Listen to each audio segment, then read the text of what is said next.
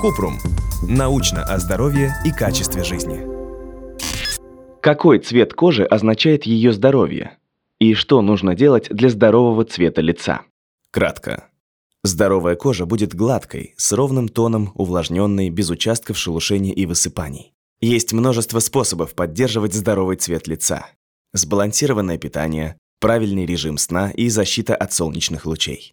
Нужно реже бывать на солнце и использовать солнцезащитные средства. Также важно правильно подобрать косметику для ухода. Подробно. Кожа – самый большой орган нашего тела. Правильное питание, регулярные физические упражнения, достаточный сон и ограничение стресса – все это способствует здоровому цвету лица. Благодаря сбалансированному питанию мы получаем витамины и минералы, необходимые для здорового цвета кожи. Гидратация – еще один ключ к здоровой коже. В течение дня важно пить воду. Это помогает защитить кожу от сухости. Пить нужно столько, сколько хочется, как только возникает жажда. Маски и кремы для лица тоже отличный способ ухода за кожей. Они не только помогают увлажнять ее, но и обеспечивают дополнительными витаминами и минералами. Реже бывать на солнце также важно для поддержания здорового цвета лица. Не забывайте пользоваться средствами с SPF-защитой каждый раз, когда выходите на улицу, даже в пасмурную погоду.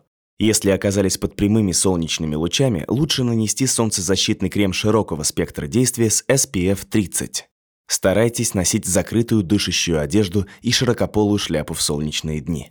Все это необходимо, чтобы защитить себя от ультрафиолетовых лучей, которые снижают уровень коллагена в слоях эпидермиса, вызывая преждевременное старение.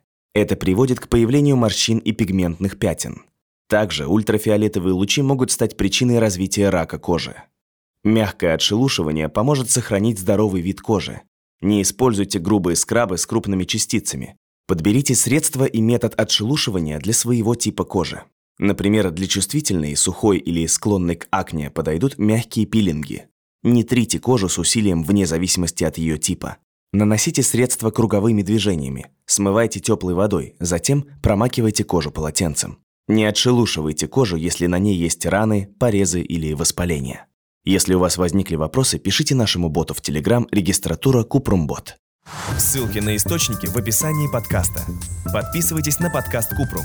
Ставьте звездочки, оставляйте комментарии и заглядывайте на наш сайт kuprum.media. Еще больше проверенной медицины в нашем подкасте «Без шапки». Врачи и ученые, которым мы доверяем, отвечают на самые каверзные вопросы о здоровье. До встречи!